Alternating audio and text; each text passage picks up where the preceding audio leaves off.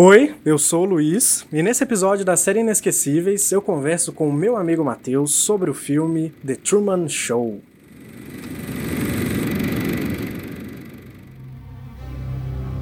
Um ponto sete bilhões assistiram ao nascimento. Nasce uma estrela. 220 países assistiram ao primeiro passo. O mundo se calou com aquele beijo. Ele foi crescendo e a tecnologia também. Toda uma vida humana registrada por um complexo conjunto de câmeras escondidas, com transmissão direta ao vivo 24 horas por dia, 7 dias por semana, para o mundo inteiro. Diretamente da ilha Sea Haven, o maior estúdio já construído, que além da Grande Muralha da China, é a única estrutura construída visível do espaço. Agora, no trigésimo grande ano, o Show de Truman. In case I don't see ya, good afternoon, good evening, and good night. Lançado em 1998 e estrelado por Jim Carrey, o filme mostra a vida de Truman Burbank, um homem que não sabe que está vivendo numa realidade simulada por um programa da televisão transmitido 24 horas por dia para bilhões de pessoas ao redor do mundo. Truman Burbank viveu sua vida inteira, mesmo antes de seu nascimento, na frente das câmeras do show de Truman, e apesar de não saber disso, né? A vida de Truman é filmada através de milhares de câmeras escondidas 24 horas por dia, sendo transmitida ao vivo para todo mundo, permitindo que o produtor executivo Christoph capture emoções reais de Truman ao colocá-lo em certas situações. A cidade de Truman, Sea Haven, é um cenário completo, construído dentro de um enorme domo e povoada pelos atores e a equipe do programa, permitindo que Christoph controle todos os aspectos da vida de Truman, até o clima. Para impedir que Truman descubra sua falsa realidade, Christoph criou meios de dissuadir seu senso de exploração, incluindo matar seu pai em uma tempestade para criar um medo de água. Entretanto, apesar do controle, Truman conseguiu se comportar de maneiras inesperadas, em particular se apaixonando por uma figurante, Sylvia, ao invés de Meryl, a atriz que deveria ser sua esposa. Sylvia faz parte da campanha Liberte Truman, tipo um Lula livre, que luta para que Truman seja libertado do programa. Truman então começa a suspeitar de tudo que ocorre ao seu redor e embarca numa busca para descobrir a verdade sobre a sua vida. Por aqui você pode conhecer o filme como Show de Truman, que é uma tradução bem literal, e o filme foi um sucesso de crítica, de bilheteria, conseguindo indicações ao Oscar, Globo de Ouro e BAFTA. Foi comparado a uma tese sobre cristianismo, realidades simuladas, existencialismo e a ascensão dos reality shows na mídia. Esse episódio pode conter spoilers, então esteja avisado. Agora, depois dessa longa sinopse, eu achei que ficou muito longa, mas enfim, Matheus, dá um oi e responde pra gente, cara. Quando que você conheceu essa obra? E aí, pessoal, fala Luiz, tudo bem com todos? Então, como já foi apresentado, eu sou o Matheus, um mero consumidor de cultura pop, livros e filosofia. então, Luiz, a primeira vez que eu tive contato com essa obra, na verdade, não me recordo muito bem a data específica, o ano específico, mas foi ali por volta de 2010, 2011 mas eu me recordo do evento com bastante clareza, né? Eu estava na casa de um amigo meu e esse amigo simplesmente recomendou que a gente assistisse esse filme. Falou assim, cara, esse filme é muito bom, e eu quero que você veja, né? A primeira vez que ele recomendou isso, eu pensei, olha, filme com Jim Carrey, cara, filme de comédia, bastante comédia e geralmente meio besterol, né? Mas, é, como eu não gostava tanto de filme de comédia, e até hoje eu tenho certa resistência em ver esses filmes, eu já criei essa resistência meio que a priori, assim, né? Assim, cara, um filme com o Jim Carrey não vai ser tão interessante, a gente vai perder o nosso tempo. Mas aí eu decidi assistir o filme, ele insistiu bastante e a experiência foi, assim, magnífica, cara. Foi magnífica porque o filme ele tem essa leveza, né? O personagem é, do Jim Carrey, o Truman, ele carrega essa leveza, essa autenticidade que ele tem de ser a pessoa que ele de fato é, de se expor, expor seus sentimentos, seus conflitos. E também existe uma mensagem por trás muito interessante. Então, assim, no final das contas, a experiência foi muito boa. O filme realmente marcou, assim, é, na minha na minha mente indeletáveis mensagens que eu pude extrair e que até hoje me fazem pensar em determinadas coisas. Pô, mas que curioso isso, Matheus, porque o Jim Carrey, ele é uma figura muito renomada, né? Você não, você não tinha. Você, você cravou nele esse estereótipo de ah, ele é só um ator de comédia? Porque até as comédias dele, eu acho que são diferentes, né? Diferentes de um Adam Sandler da vida. Eu acho que o Jim Carrey ele entrega Aqueles caras, né, já tá querendo criar favoritismo, mas é verdade. eu prefiro o Jim Carrey do que o Adam Sandler. Sim, sim, o Jim Carrey, ele tem essa capacidade de, ao mesmo tempo que ele tá fazendo comédia, ele traz uma intensidade dramática, né, sim. né, para aquilo que ele faz. Então, em vários filmes que a gente vê dele, e um deles, um, um dos filmes que eu gosto bastante é o Sim Senhor, né, que tem aquele elemento de drama misturado com comédia e aventura ao mesmo tempo. Mas na época, eu confesso, Luiz, que eu não estava tão ligado aos filmes do Jim Carrey, eu conhecia mais mesmo o estereótipo do ator. E não a obra mesmo, e, e, as obras né, que ele participou, e os filmes que ele participou, e a sua atuação, esse lado mais dramático. Eu confesso que o show de Truman, ele, ele me ofereceu isso, me mostrou esse lado do Jim Carrey, que é um lado muito interessante, do qual eu me identifico bastante, inclusive. pois é, o, o, o, Jim Carrey, eu acho que ele começa... Começa não. Eu acho que ele tem um equilíbrio muito legal entre o pastelão, né? Entre aquela comédia escrachada e tosca, com papéis de drama ou comédia dramática muito bons, cara.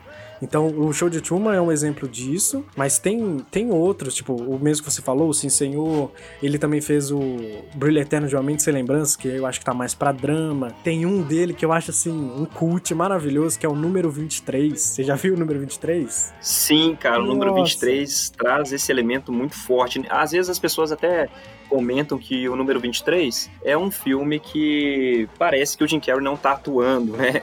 Conforme ele atua nos outros, com aquela comédia, aquele uhum. pastelão que você disse. Porque a intensidade é muito maior nesse filme, de seriedade, de drama mesmo. Na época, eu lembro quando esse filme saiu, ele foi até meio pego como, nossa, que coisa tosca porque era teoria da conspiração, era uma forçação de barra pra achar 23 em tudo quanto é lugar. Eu achei o máximo, eu admito, eu era um jovem. É, eu também, eu também achei um tanto de 23 por aí. Exato, eu fiquei procurando 23 até dentro da sala de aula. Eu entendo, mas esse, de fato esse papel dele no, no número 23, ele é muito mais dramático, né? Muito mais tenso e tal. Não tem muito elemento de comédia. Eu não sei se gostaram sim, sim. Eu acho que não gostaram, tá? A crítica na época eu acho que não gostou. Mas eu achei o máximo. Teoria da conspiração, quem que não gosta de teoria da conspiração?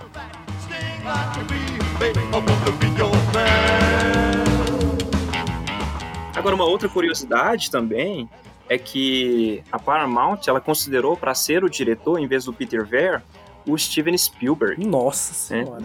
Então, assim, então você já imaginou, cara, o show de Truman sendo é, produzido ali por Steven Spielberg, apareceria provavelmente algum alienígena de algum bueiro, alguma coisa do tipo assim, né? Que a gente pensa nisso quando a gente pensa no Spielberg. Taken, ET, etc, né? Exato, e bom que você puxou o bastidor, porque é, é uma experiência muito interessante para quem nunca viu o filme e não sabe do que ele se trata como é que ele, como é que a pessoa entra e começa a assistir o filme e começa a perceber todas as estranhezas que o Truman vai percebendo, sabe? Eu fico imaginando quem nunca viu e não sabe do que se trata, pegando o filme pela primeira vez e descobrindo as coisas junto com o Truman. Você teve essa experiência quando você pegou pela primeira vez? Porque quando eu peguei para assistir, também lá na 2010, sei lá, por aí, o pôster e, sei lá, o pouquinho da sinopse já te dá uma um spoiler, né? Do que, que você vai assistir. Muito dessas, desses spoilers de sinopse ou de pôster e de trailer, eu não sei você, mas eu parei de consumir, cara. Não quero saber nada. Eu só preciso saber o elenco, o diretor e para mim tá bom. Sim, cara. Eu lembro que na época eu tinha visto já a imagem, né? A capa do filme que tem o Truman assim deitado, é. milhares de pessoas assistindo. Mas ainda assim eu não tinha, né? Captado assim. O que era a essência do filme? Qual era a essência do filme no final das contas? E foi realmente uma experiência interessante você ir descobrindo junto com o Truman é, o que estava acontecendo ali, né? Você vai ligando os pontos e vai falando, cara. Que estranho. interessante essa narrativa, que coisa mais esquisita. E eu acho que isso traz certo desconforto pra gente também, né? Que a gente automaticamente se coloca no lugar do ator e fala assim, velho, imagina que coisa bizarra, uma coisa dessa acontecer comigo, meus pais, minha família, meus amigos, minha escola. É algo tudo forjado, tudo sei lá, tudo construído. né? Isso, e o filme já te dá aquela certa angústia, né? Desde o início, assim, de você se colocar no lugar ali do, do, do protagonista. É muito interessante isso. E, e, e essa a gente consegue se colocar no lugar do Truman, e eu acho que muito disso por causa do jogo de câmera, cara. Porque tem, um certo momento, o diretor lá, o Christoph, ele fala que tem 5 mil câmeras instaladas. Se você para pra observar toda a fotografia do filme, né, na medida que ele vai se desenrolando, tem diversos ângulos diferentes, diversas câmeras posicionadas em lugares diferentes, no broche, atrás de uma gaveta, dentro de, um, de uma máquina de produtos, sei lá, X, sabe aquelas vending machines que vende um monte de coisa? Sim, sim, sim. É, claro. Isso é muito doido, porque de fato, e quando eu reassisto, eu fico pensando, caramba, onde é que eles instalaram essas câmeras, velho? Puta merda, é muita câmera em um lugar diferente. Não, e é interessante que o filme ele é do, de 1998, né? A, a, o lançamento do filme. E é claro, a gente já tinha uma te certa tecnologia naquele tempo, mas hoje, cara, a gente tá cercado de câmeras, Sim. assim, cercado de câmeras e também com tecnologias para ter microcâmeras em lugares que a gente nem imagina, né? Uhum. Então, é, é muito interessante esse jogo de câmeras mesmo que você disse, que capta essa imagem do Truma, por exemplo, ele abre lá O seu box do banheiro e ele começa a fazer gracinha, uhum. começa a falar consigo mesmo, a cantar e tem uma câmera ali e as pessoas estão assistindo, né? E você pensa assim, nossa, velho, será que eu faço a mesma coisa todo dia? Imagina se tivesse alguém por trás assistindo as minhas bobeiras também, né? Seria algo muito estranho, assim. Mas é algo que todo mundo acha muito esquisito, né? Tem até uma parte do filme que aqueles dois seguranças estão assistindo uhum. o Truman é, cantar e eles falam, cara, esse homem é muito estranho. Mas no final das contas, não sei você, assim, eu também tenho esses momentos de estranheza, sabe? É estranho no outro, né? Não é estranho em mim enquanto eu tô fazendo. É aquela, aquela famosa o que que você faz quando ninguém tá vendo, né? Exatamente.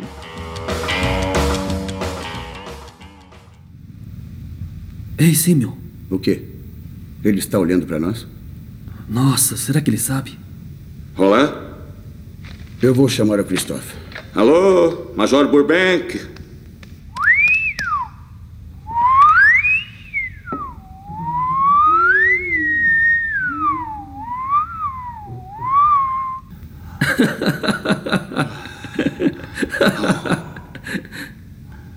Eu agora proclamo este planeta a Trumania da galáxia Burbank.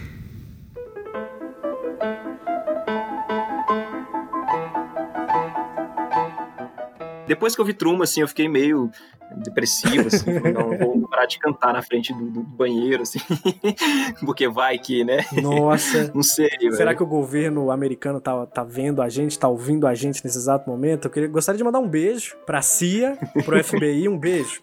Mas... Claro, né? Tinha até aquelas teorias lá de 2010, 2011, de que o flúor da pasta de Puts. dente estava hackeando onde você estava. Então, assim, né? Vamos mandar um beijo para todo mundo aí, um abraço isso. no governo norte-americano. Obrigado pela audiência. Os reptilianos. É isso aí, galera. Todos estão ouvindo aí agora. Mas olha que doido. Tem, a gente também consegue se colocar num outro lugar, né? Que a, a, tanto no Truman, que tá ali sendo observado, a gente tá vendo ele sempre, quanto da audiência. Porque 30 anos de exibição do show de Truman e uma audiência, assim, que não larga o programa, né? Sim, sim, sim. É uma...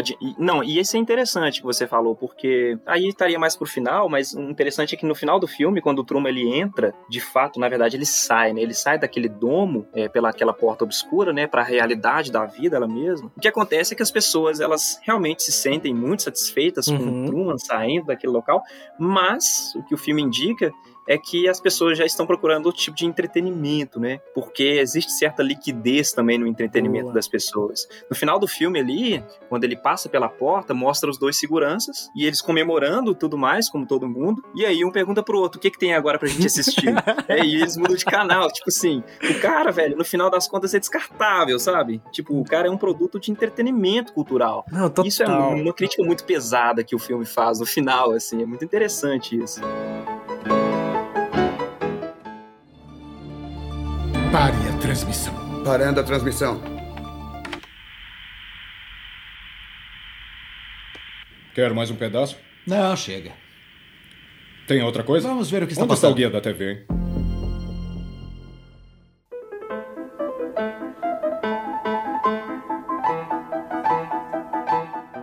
Próprio filme eles chegam a falar que o Truman ele é um produto, é, não produto, né? Ele é uma propriedade de uma organização, de uma empresa. Ele quase não é uma pessoa.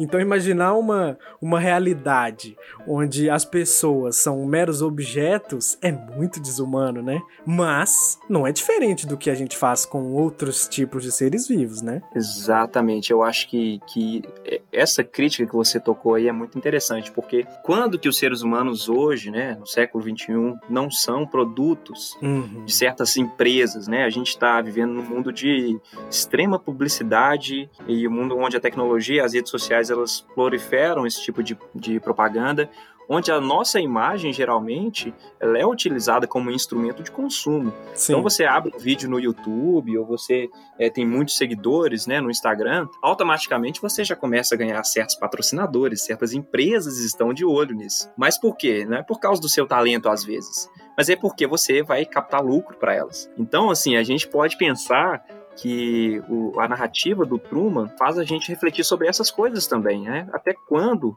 nós somos meras mercadorias ou propriedades de empresas. Tem também a parte da alienação, né? A gente é o próprio conteúdo da gente. Isso, isso, isso até me deixa confuso. Porque se eu tô na rede social produzindo conteúdo para outra pessoa, quem sou eu não produzindo conteúdo?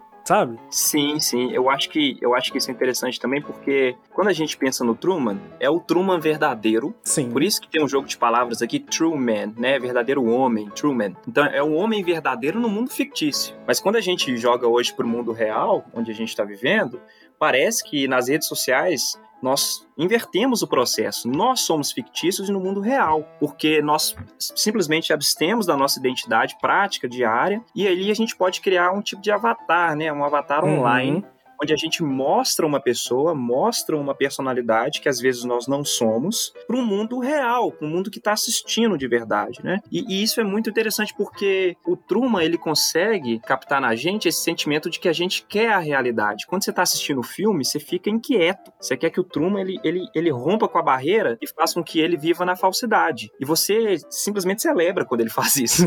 quando o Truman bate lá o barco no, no, domo do céu, você fala, graças a Deus, cara, isso aconteceu, pelo amor de Deus, parece que o oceano não vai acabar e o cara não vai chegar em lugar nenhum. Então a gente sente esse desconforto de viver uma falsidade. Mas o interessante é que hoje em dia, né, e na nossa vida diária, principalmente com as nossas práticas e redes sociais, avatares, etc., nós não sentimos esse desconforto, porque geralmente nós vivemos personagens produzidos, fictícios, para pessoas reais que estão no mundo real. E aí parece que a coisa se inverte, né? É. A gente quer ser um Truman no final das contas, enquanto que a gente tá vendo o filme, a gente sente o desconforto de ser o Truman, que é muito bizarro. É né? um efeito, é um efeito muito bizarro, porque o, o Truman ele cresce quase que numa vida perfeita, né? Numa vida construída para ele, com, com uma narrativa boa. O Truman não, não era minoria, não passou por nenhum problema social grave. Ele cresceu num ambiente fechadinho, numa redoma, e tava dando tudo certo para ele. E aí ele tendo a, vamos supor, a vida perfeita, falou: Não, não é isso que eu quero. Eu, eu não sinto isso, eu tô sentindo outra coisa. Eu, ele tem, tinha um sentimento de explorador e tal. Então a natureza dele estava sendo reprimida, né? E vamos supor que uma pessoa que gosta da, da conveniência, da zona de conforto, lidaria, levaria o show de Truman para 30, 60, 70 anos.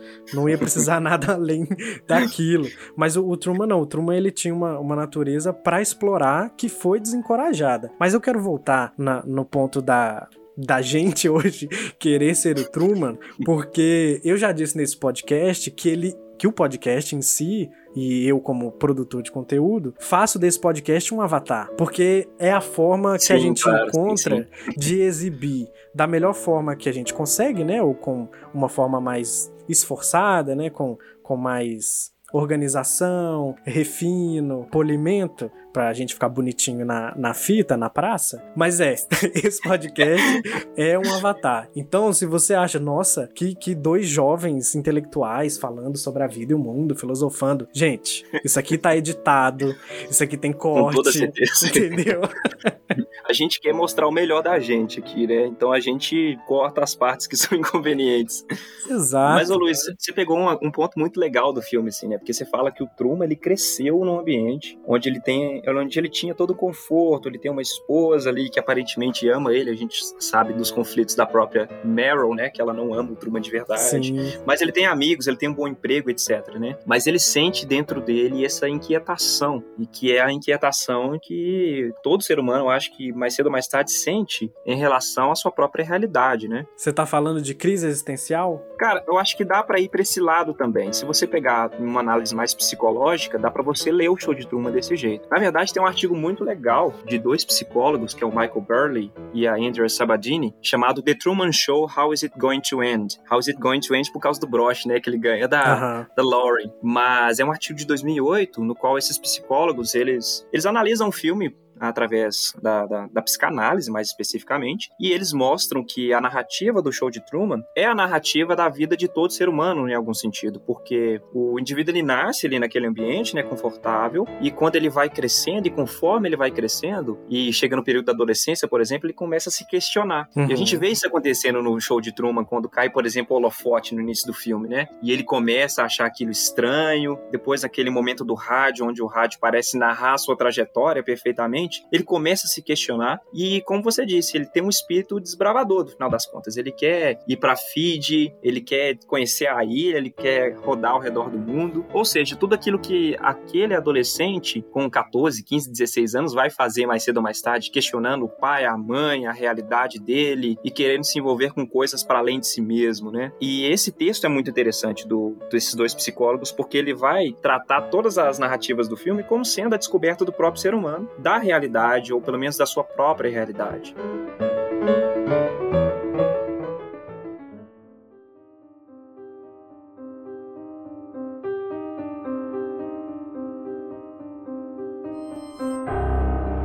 Mas esse lado psicológico de crise existencial, eu acho que é interessante, mas eu acho que existe um lado muito mais interessante aqui. Quando a gente fala sobre a questão da inquietação com a realidade, né? Parece que o Truman, ele não quer viver uma vida unicamente boa, ele quer viver uma vida real. Então parece que existe um status positivo na própria realidade. O que eu quero dizer é o seguinte: tem um experimento que foi feito, um experimento mental mesmo, que foi proposto por um teórico norte-americano chamado Nozick. Ele propôs isso que ele chama de máquina de experiências. Ele pede pra gente imaginar simplesmente que existe uma máquina que você entra dentro dela e quando você entra dentro dessa máquina, suas memórias até entrar na máquina são apagadas, são deletadas e você então passa a viver a partir de um aparelho, como se fosse uma Matrix mesmo, uma vida muito boa, né? Uma vida que você tinha desejado viver enquanto um indivíduo fora da máquina. Vamos supor aí que seu sonho é ser famoso, sei lá, é ter uma banda de rock, e a banda de rock, assim, de garagem, vira uma banda, tipo, metálica da vida, assim. E aí esse é o seu sonho total, né? Seu sonho de criança. E aí o Nozick te apresenta essa máquina de experiências e fala: olha, você tem a possibilidade de viver isso, vai ser tudo fictício, mas Uhum. você vai acreditar que você está vivendo a realidade, mas para isso você tem que entrar na máquina e apagar as suas memórias passadas. Você não vai saber que você está vivendo uma falsidade. E o que acontece quando é apresentado essa proposta para as pessoas? Geralmente as pessoas, assim, cerca de mais de 80% das pessoas, vão querer continuar na vida real em vez de entrar na máquina. Olha só. O que é muito interessante, porque o que esse experimento tende a mostrar é que nós valorizamos mais a realidade, por mais sofrida que ela seja, do que uma mera ficção, ainda que seja uma ficção hedonista, né? Cheia de prazer e de realizações. E eu acho que o Truman ele encarna muito isso do ser humano. O ser humano ele tem já a propensão a conhecer a realidade, ou pelo menos buscar o que é o real, mesmo que ele esteja vivendo num momento de conforto em certo tipo de ficção. E você vê essa inquietação crescendo no Truman até explodir, né? Ele quer sair daquele local, ele quer conhecer o real por trás das aparências, né?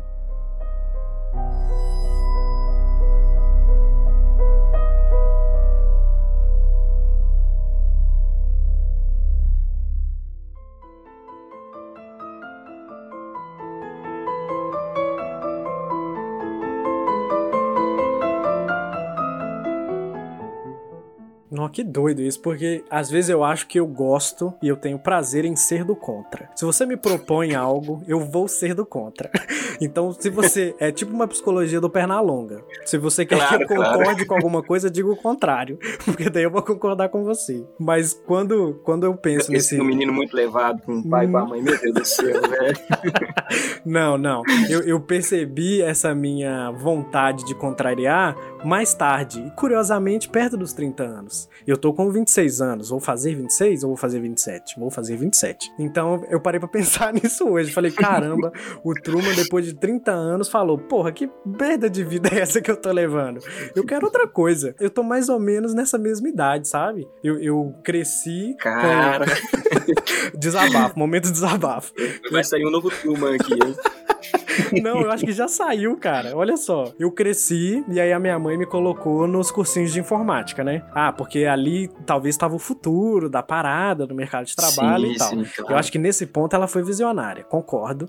E, e foi Com bom enquanto durou. certeza.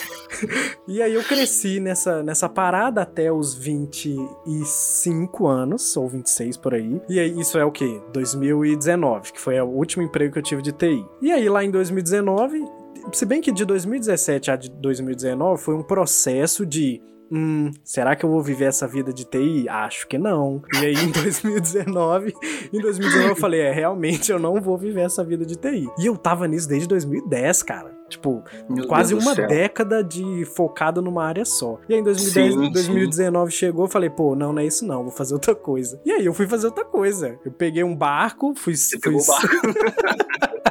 peguei um barco, bati na parede, achei a edição, a, a, a edição de audiovisual. Falei, pô, é isso aqui. A minha parede, a minha É, porta. pelo jeito tá dando muito certo. Ah, assim, tá dando pra pagar a conta? Tá dando pra pagar a conta. Tá ótimo, cara. Não, não tá perto do que, do que eu ganhava, mas eu te falo o seguinte: eu tô muito mais satisfeito e realizado, cara. Porque trabalhar com TI é muito cansativo, é muito trabalho, muita dor de cabeça. E parece que as coisas não andam, sabe? Parece que você tá Não, ali dando imagino, volta, dando volta, dando volta. E é, é paia demais. Realmente, Luiz, é interessante esse seu desabafo aqui.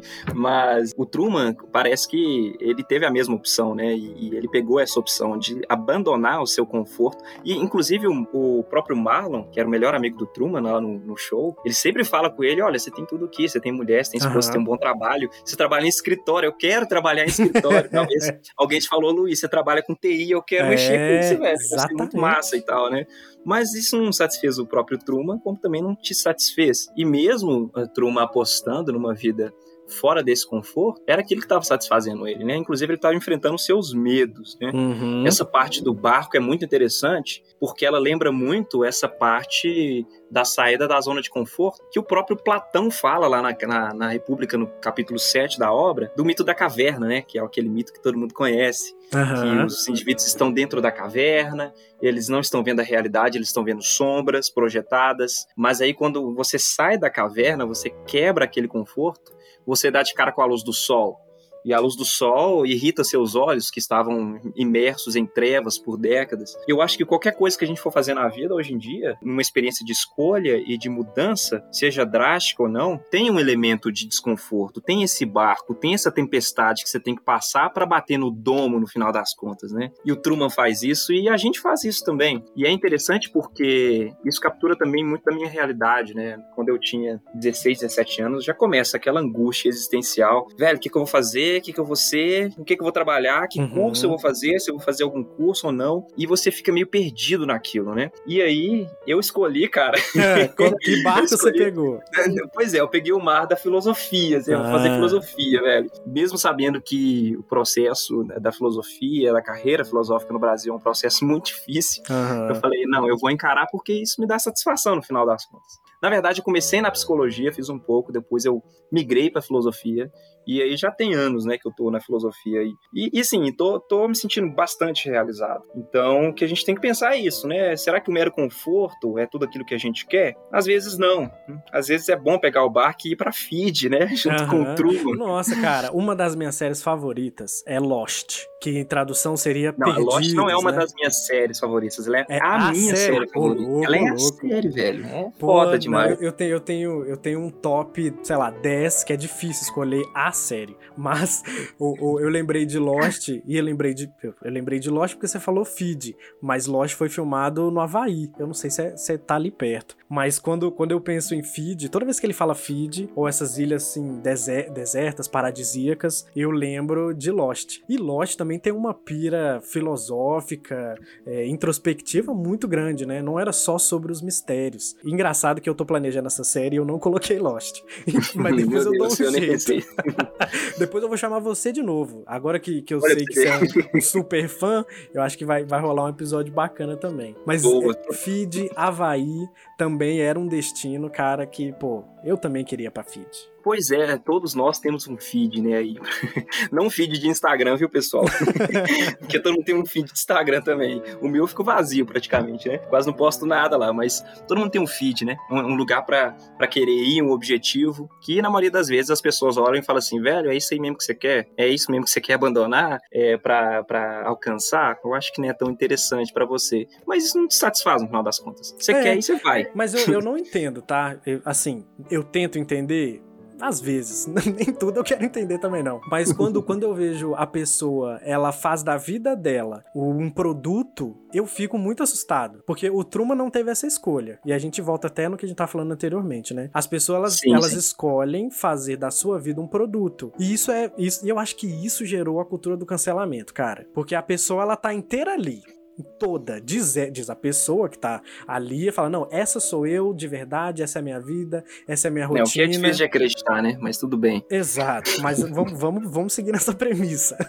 E aí, Vamos, o momento que ela erra, aí tá, tá exposto pra todo mundo e todo mundo cai matando, cai descendo o pau. Nossa, você é uma pessoa horrível, uma pessoa ruim. Por quê? Porque parece que a gente sabe da pessoa é tudo aquilo ali. A gente não tem tons de cinza, a gente só tem preto e branco. Sim, sim. É uma imagem cortada, né? Um corte da, vamos supor, da realidade da pessoa, né? Porque eu realmente acredito, cara, eu tenho dificuldade para acreditar que influencers e tal são autênticos atrás Uhum. das câmeras, assim. Eu não sei. Não dizendo que eles agem de má fé, não é isso, né? Não tem nada contra influência ou algo do tipo. Mas eu acho que a, a câmera condiciona muito a pessoa. E também a demanda pública, né? Daquilo que você vai falar, daquilo que você pode e não pode falar, daquilo que você vai fazer, onde você vai frequentar. Isso controla muito a vida daquele que está sendo televisionado ali, né? Então, eu acho que a gente conhece uma mera faceta da criatividade das pessoas que estão ah, produzindo esse conteúdo, que pode ser muito bom, inclusive, né? Então, a gente tem, tem várias pessoas, produtoras de conteúdo digital, que são pessoas excelentes enquanto produtoras de conteúdo digital e Aham. que na vida real podem ser pessoas horrorosas, sabe? E pode ter o contrário também, pode ter pessoas que são pessoas ah, interessantes, que têm repertório, mas que atrás de uma rede social, às vezes dá um deslize e acontece toda essa campanha do cancelamento. Porque é aquilo que você falou. A gente não conhece as áreas grey da pessoa, né? Aham. A gente conhece a faceta que ela mostra na rede social. Não é o caso do Truman, se a gente parar pra pensar. O Uhum. Truman tá sendo ele. O Truman tá vivendo a vida dele. Ele, na verdade, nem sabe que tá sendo exposto. E isso é que é interessante na, na coisa, né? É, a gente tem pavor é disso, da pessoa acessar a minha realidade enquanto eu sou real no mundo diário. E não naquilo que eu exponho na minha rede social, as facetas e os cortes que eu coloco lá.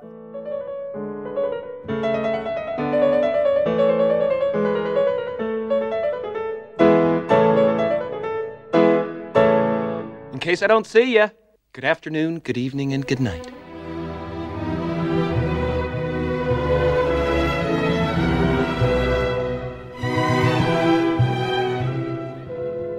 O show de Truman, ele, ele explode a minha cabeça em diversos setores diferentes do meu cérebro. Um, um desses setores que me espanta muito é o fato da audiência. A audiência me espanta bastante. Eu não sei se a gente já falou aqui, mas se não, eu, tô- eu vou repetir. Porque existe 30 anos de exibição de programa, uma audiência de bilhões de pessoas que vê o Truman como um produto. Ok, a gente já passou por isso. Tô tendo um déjà vu. Mas, mas eu quero trazer Déjà vu é agora. outro filme bom, hein? Ah, puta merda, é bom. bom. demais. E, e aí eu quero trazer pra, pra nossa realidade atual, porque a gente tá num momento hoje, enquanto a gente grava esse episódio, e eu não quero datar isso, mas acho que vale ser falado, porque também é uma coisa atemporal e muito tradicional no Brasil, que é o Big Brother Brasil. E aí, quando a gente Sim. faz um paralelo do show de Truman com o Big Brother, quase que eu acho que eu vou dizer que é a mesma coisa, porque o Truman, ele não sabe que tá lá, mas ele se comporta igual um participante do Big Brother, porque o participante do Big Brother não sabe que tá no externo dele. Então, Uhum. na, na visão Sim, de sim. mundo, microcosmos que você tem ali, o Truman e o participante do bebê é a mesma coisa. E aí a audiência, que também é milhares de pessoas, consumindo aquilo, age de forma é, a, a maioria das vezes passiva, né? Porque ela só é ativa pra eliminar a pessoa. No caso, as pessoas que queriam resgatar o Truman seriam a É, parte muita ativa gente também é disso. ativo só pra cancelar também, né? É, Não tem muita diferença agora. mas é, é discrepante, né? A, a- essas duas audiências. Luiz, é tão interessante isso que você falou do Big Brother, porque se a gente parar pra pensar, o Truman foi lançado em 1998 e o primeiro Big Brother, e foi uma empresa holandesa, inclusive, que produziu, foi em 1999. Então, assim, o Nossa, muito modelo que eles tiveram, com certeza sofreu uma influência forte no Aham. filme. E no Brasil a gente tem o Big Brother de 2002 pra cá, né? Então tem essa conexão muito interessante que o filme impulsiona, porque uma das coisas legais do show de Truman é que ele, ao mesmo tempo, ele impulsiona uma realidade a ser como ela foi descrita no filme. E isso aqui eu tô falando do início dos reality shows em geral, inclusive do Big Brother, que veio depois do filme. E também ele tem um elemento muito profético, né, daquilo que vai acontecer no futuro, porque é, é isso que a gente vive hoje. A gente vive em busca de bisbilhotar a vida dos outros, velho. Vida Ótimo. alheia, sabe? E aí eu quero saber, eu quero saber da sua opinião. Por que, que a gente gosta de ver a vida do outro? Por quê? Cara, talvez porque a nossa vida não tem repertório nenhum. Boa, boa. Sabe? Ou então porque a gente constrói a nossa imagem, ou pelo menos quer construir a nossa imagem pela alteridade, pelo outro. Então a, a gente se constitui dessa forma desde pequeno, né? Quando você é um bebezinho, você constrói essa imagem de acordo com a sua figura paterna, materna, com as figuras que estão ao seu redor. E aí, isso cria um problema quando a gente cresce e amadurece, porque a gente continua buscando estereótipos de como ser um ser humano e como ser um ser humano de sucesso nessas ah, figuras entretenimento. proliferadas aí do entretenimento, o que é muito perigoso, cara. Muito perigoso, porque isso gera, muitas das vezes, todo tipo de doença mental. Rapaz, É, rapaz, acho que você tá, Sim, você tá fazendo um sim. diagnóstico aqui pra mim agora. Porque. porque eu sou viciado em ficção. Viciado. Acho que por ser um entretenimento de custo-benefício e fácil de ser obtido através da pirataria, é isso mesmo. Alô, Polícia Federal. Alô, CIA. Velho, Eu sou um pirata. Eu, eu escovei dente agora, tô com flor ainda na boca, entendeu? Não devia estar fala falando não. isso, né? Não. Mas a- desde muito cedo, a- o meu entretenimento foi a ficção. Então, muitas das vezes, e felizmente, nossa, graças a Deus que eu tenho os parafusos ok aqui na minha cabeça. Eu não fiquei totalmente alienado, totalmente dissimulado, achando que, ah, eu vi na tela é assim, então na vida real também é assim, né? Sim, sim. Que Então- bom, né, que você não né, Luiz? Mas, mas eu acho que assim, a gente não precisa criticar tanto, sabe? Porque de uma maneira ou outra nós ah, entramos nessa cadeia de busca de um significado para nós, externo a nós. Eu acho que isso é, é- é benéfico em certo sentido, mas pode se tornar é, ruim. O ponto é igual você falou, você gosta de consumir muito conteúdo eh, ficcional mesmo, né? Você gosta Uhum. de, de coisas ficcionais. É, mas, É, de- mas deixa, eu só, que deixa eu só é pontuar. importante mesmo. Deixa eu só Sim. pontuar. A ficção, ela tem uma carga muito maior, né? Mas quando a gente fala de documentários também, existe um Ah. pouco de ficção porque aquilo ali é roteirizado, sabe? Exatamente. Então, só pra, exatamente. só pra deixar isso claro.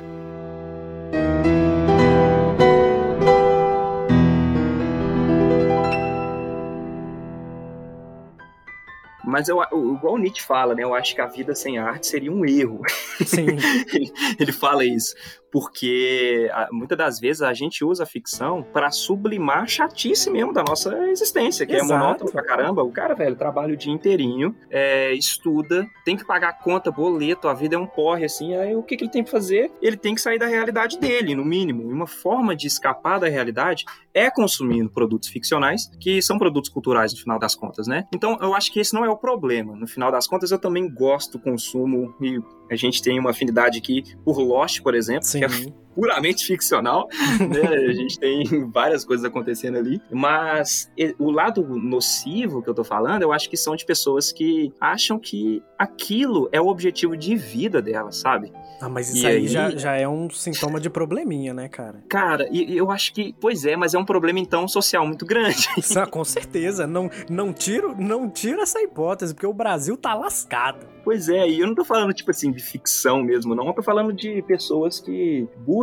às vezes, uma vida que não existe, porque o influencer publica no Instagram a vida que ele tá tendo, que é só uma vida de felicidade 24 horas. Uhum. Onde ele tá comendo comida boa toda hora, tá viajando em lugares maravilhosos toda hora, o cara não chora, velho. O cara só ri todo dia, fraga.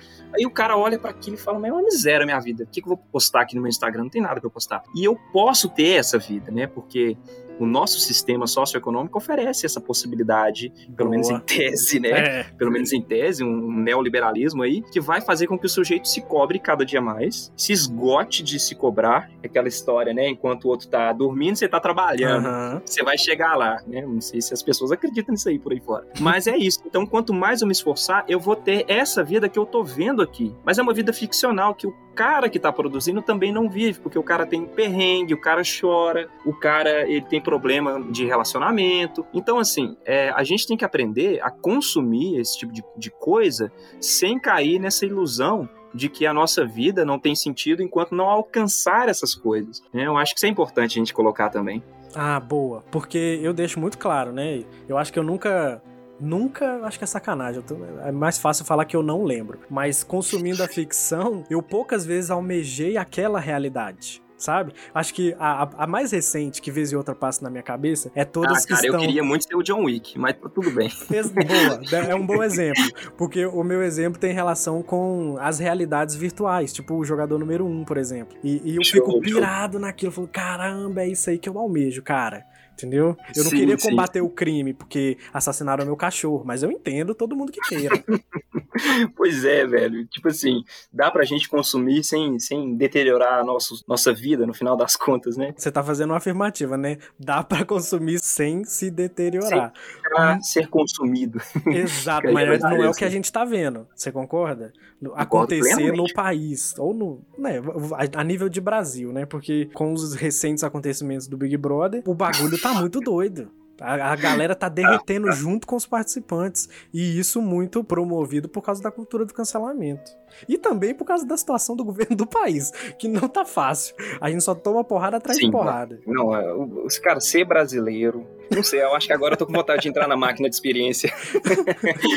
Porque, meu Deus do céu, tá difícil demais, velho. É governo, é cultura do cancelamento, igual você disse, né? E isso é muito nocivo, velho. Tipo, não sei, eu acho que às vezes faz sentido, né? al- Alguns tipos de cancelamento. Não sei se você viu aí, você falou em Big Brother. Big Brother de Portugal, vi isso na semana passada, se não me engano. O cara, ele fez uma apologia ao nazismo, né? Puta E ele merda. foi expulso da casa, assim, ao vivo. Ele foi expulso da casa, foi muito engraçado isso. E aí eu concordo plenamente, velho. Pelo amor de Deus, apologia ao nazismo, cara. Mas eu acho que nesse sentido, né, nessas coisas que são mais pesadas, a cultura do cancelamento ela tem a sua eficácia. Mas em outras, eu acho que coloca um poder muito sério na mão da população. E a gente sabe que às vezes nós, enquanto massa, não raciocinamos a consequência dos nossos atos. E eu digo isso, cara, porque é, é muito, muito sério você cancelar uma pessoa que tem a sua vida, igual você falou, que encarna a sua vida na rede social, por exemplo, e, e ela é cancelada. Você tá cancelando não a pessoa, a figura dela, mas a vida da pessoa. A E a existência pessoa dela, pode né? entrar, velho, num estado de depressão ali e querer até tirar a própria vida no final das contas, né? É, e, e, tipo, desestabiliza a pessoa por completo. Vamos supor que a pessoa trabalha com isso. Acabou o trabalho Acabou. dela. Acabou o trabalho dela, exatamente, não tem mais o que fazer, já era. Voltando ao Truman, eu acho que a gente tá lá, a gente tá, tipo assim, voando, em Andrômeda agora. Mas, voltando ao Truman, Você acha que depois que o Truman saiu, vamos supor que ele tá vivendo aqui a nosso- o nosso tempo contemporâneo, você acha que ele ia querer voltar pro reality show? cara, se ele saiu da Doma pro Brasil, sim. Imagina, saiu, deu de cara com o presidente do Brasil. É na, hora, eu volta, acho que na volta, hora ele volta, volta. Fala, Christoph, meu amor, que vem aqui, coloca de volta na cidade. Porque tá melhor que aqui, cara, com certeza. Ou, ou o brasileiro quer ir pra Redoma também, né? Ah, não, Ah, dúvida. saiu, deixa eu entrar então. Não, se a Redoma tem vacina, eu tô querendo ir, cara. Mas eu, eu, não, eu, não, sei, assim, porque é uma coisa muito nova para ele, né? Podia ter uma sequência, inclusive, em The, The Truman Show 2, mas é uma coisa muito nova para ele, né? Mas eu acho que a satisfação que ele vai ter com a realidade, é eu acho que vai, vai superar muita coisa. Sim. Inclusive, ele vai encontrar o amor da vida dele, que é a Lauren, né? Isso. Ele ficou atrás há muitos anos, pegando revista e cortando lá e colocando e tentando achar a face dela e agora ele vai encontrar então e já vai resolver bastante coisa para ele, eu acredito. Ah, então ótimo. O final do o final do Truman, a gente supõe que é um final feliz, né? Um final com muito amor e basicamente a ficção científica é sobre isso, é sobre é sobre a busca pelo amor. Veja, veja a padronização de novo aí, né? Igual você falou, final feliz de todo filme. é, cara, o filme é genial, muito genial, né? Traz esses questionamentos, inclusive de padronização. O Truman vive um padrão repetido na vida dele. Então ele amanhece, toma um café, vai pro dá um beijo na, na Meryl, vai pro serviço, compra a revista lá, onde ele tá caçando o rosto, volta para casa. Então é aquele trem, tipo assim, meio monótono e padronizado, né? Tudo que o Truman faz. Até as falas com os vizinhos é padronizado Sim. no filme, velho. É bizarro. Tipo, ele sai lá e e dar, dar bom dia para os vizinhos e tal. E, e, a gente pensa, né, e jogando a crítica contra o próprio filme, a produção cinematográfica de Hollywood, a gente para pra pensar, peraí, os filmes também são patronizados. E até o filme do Truman, que é feito para causar esse desconforto, está inserido dentro de um padrão cinematográfico, né? Onde você tem um filme de determinado tamanho, onde você tem início, meio e fim, e o fim, como você enfatizou, é um é filme feliz. que tem que ser feliz. Porque senão não vai vender. Mais uma vez, a instrumentalização da imagem imagem, uh, de certa imagem, de certo produto, para o lucro. Né? Mais Sim. uma vez, o próprio filme que é feito para criticar, ele mesmo tem que seguir o padrão do lucro para que ele venda e que ele tenha repercussão na crítica. Olha pra você ver que coisa mais bizarra você para pensar. É quando, é quando né? a militância ela se dobra, né? Para conseguir militar. Porque senão ela nem consegue Exatamente, militar. senão não consegue nem sair do chão, velho. Mas eu te cortei, você estava falando, estava interessante sobre o final do filme e tal. É, não, porque eu tô querendo te levar pro final. a gente já tá com, com, um tempo aqui bacana. Eu acho que a gente já falou, a gente sempre acaba falando é, no meio da conversa como é que essas obras influenciam a gente, o que que elas fazem a gente pensar. Mas o que que você mais guarda, assim? Porque acho que vez e outra a gente fica lembrando do show de Truman. Por causa dos reality Sim. shows, por causa dessa ideia de ser influenciado, de viver numa bolha, numa redoma, de, sabe, de não de não estar tá vivendo a vida real, né? Ou de achar sim, que tá sim, vivendo, sim. e aí a gente fica com aquelas neuras de crise existencial, de pra onde que a gente vai, o que, que a gente vai fazer, será que eu tô aproveitando a minha vida direito? Nossa, mas sei lá o quê. a minha pergunta para você é: o que, que você mais lembra quando você pensa no show de Truman? Tipo, você consegue sintetizar essa ideia? Eu, eu acho que eu consigo, cara. O show de Truman é um incentivo para mim na busca sempre pela avaliação das minhas próprias pressuposições, Do... pelas quais eu vivo, inclusive. Agora explica com maçãs e laranjas, pra gente entender. Claro, claro. É porque geralmente a gente. Tem, tem uma frase do filme que o próprio Nico. Não, o próprio Nico não, gente. O nome do, do diretor, o próprio Christoph. O Christoph uhum. fala com um indivíduo que pergunta para ele. O indivíduo pergunta assim: olha, mas por que, que o Truman, ele nunca. Ele nunca chegou perto de descobrir a natureza real do seu mundo, né? Tem essa pergunta que ele faz pro Christoph. Uhum. E o Christoph, ele se responde assim, na lata. A gente aceita a realidade do mundo que nos é mostrada. É simples assim.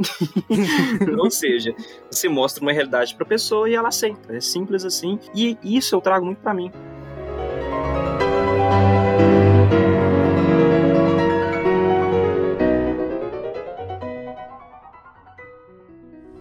Antes de começar, quero agradecer a todos pela audiência que possibilitou esta entrevista exclusiva. Sabemos como sua agenda é apertada e todos conhecem a sua exigência de preservar a privacidade. Para nós, é uma honra. O prazer é meu.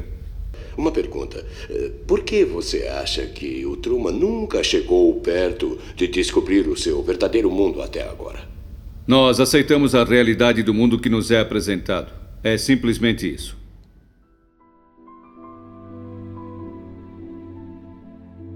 Eu penso sempre nas minhas pressuposições, naquilo que eu acredito, naquelas crenças mais arraigadas da minha alma. Uhum. E geralmente eu me pergunto, cara, isso é verdadeiro mesmo?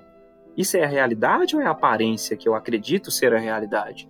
E isso me move, muitas das vezes, a sair do conforto e buscar referências além de mim, sabe? É conversar com pessoas que eu não concordo, é ver pontos de vista sobre determinados assuntos diferentes do meu, para que então eu possa avaliar se eu de fato estou vivendo numa bolha, né, igual você disse aí, Uhum. ou se eu de fato tenho ah, um sistema que corresponda, pelo menos minimamente, à realidade do mundo. E é interessante porque nesse tempo que a gente está vivendo hoje, eu acho que eu levei o papo muito para a tecnologia, mas eu acho que é porque a gente vive nesse mundo agora. Quando a gente fala de, de domo, de bolha, tem inclusive um conceito interessante sobre ah, o efeito das redes sociais e da internet, da informação online, que acomete as pessoas, e eu incluso, você incluso, que é o efeito da bolha epistêmica, né? O que, que significa essa bolha epistêmica? Bolha epistêmica está relacionada aos algoritmos que nos jogam as informações captadas de acordo com o nosso próprio perfil. Ou seja, se eu tenho determinada posição política, então quando eu vou lá no Google pesquisar sobre política, o algoritmo da internet ele já capta através das minhas redes sociais o meu perfil e aquilo que eu tendo a concordar, aquilo que eu Uhum. compartilho, aquilo que eu curto.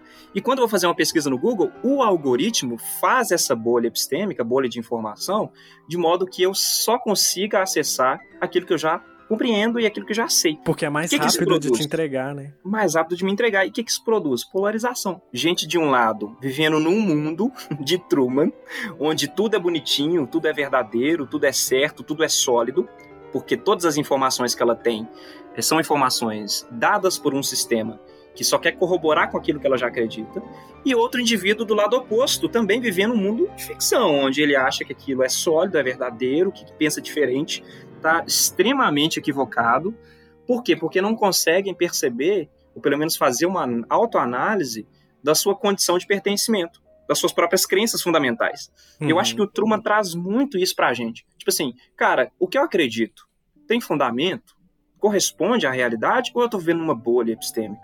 E isso eu trago pra mim no estudo da filosofia, inclusive, e em outros estudos, né? E na vida ela mesma.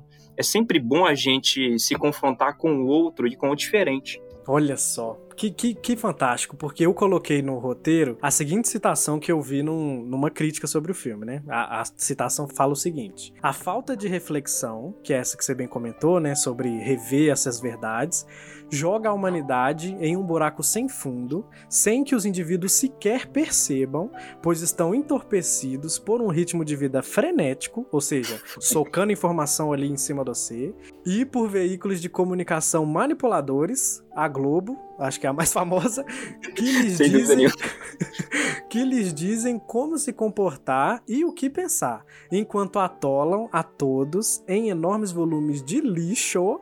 E aí tem todos os haters do Big Brother falando a respeito, que chamam de cultura ou de entretenimento, que é eu falando, falando, gente, mas espera, tem coisa no BBB, tem discussão, tem cultura de pessoas diferentes, tem um entretenimento que é a briga pelo feijão, a briga pelo arroz, entendeu? Sim, o cara, que frase interessante, velho. Você tirou essa frase do filme? Eu vi numa crítica, eu tava lendo sobre o filme, né? Aí numa crítica eu peguei isso. Depois eu vou, vou tentar localizar, porque assim, eu não dei os créditos, né? Depois eu vou dar os créditos. Sim, o cara, e e eu acho que isso rola demais, velho. Rola demais e a gente tá imerso nisso toda hora.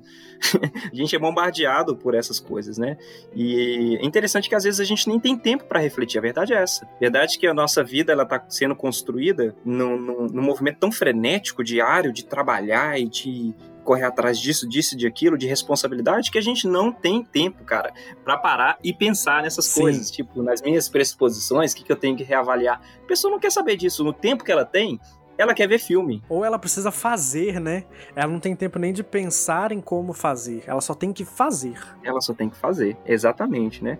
E, e aí, o, o bom é, dessa manobra que a gente falou de utilizar da indústria cultural para criticar muita coisa, mesmo sendo dentro do padrão, é que esse cara que trabalhou a semana inteira, essa mulher que trabalhou o dia inteiro e tá cansada e não tem tempo para refletir, ela vai ver um filme. Sim. E, E, aí ela vai ver esse talvez, filme. né? Pode ser que ela caia num Truman, Fraga. E aí, caindo num Truman enquanto ela tá vendo o filme, isso seja uma, uma condição de possibilidade para que ela pense sobre ela mesma. Nem Sim. que seja no momento de entretenimento. Então, assim, a sacada é muito legal, velho. Ah, é, é assim que a gente hackeia o sistema, né? É assim que a gente hackeia o sistema, destruindo de dentro para fora. Maravilha. É ótima forma de, de encerrar. muito bom.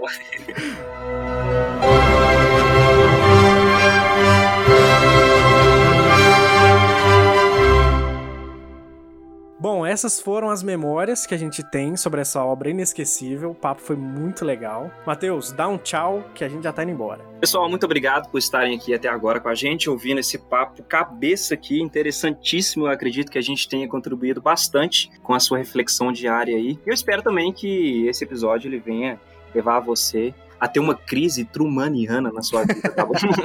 valeu, pessoal. Valeu, Luiz. Valeu, valeu. Tchau, tchau. Mas e você? O Memórias, ele é um projeto para registrar lembranças e promover identificação. Você tem alguma memória relacionada ao show de Truman? Me conta que eu quero saber. Lá no Instagram você encontra o arroba memóriascast para comentar à vontade. E se você quiser participar dessa série de episódios, assim como o Matheus participou, a gente vai conversar sobre uma obra inesquecível. Seja ela um filme, uma série, um artista. Então pode chamar na DM pra gente combinar direitinho. Até o próximo episódio.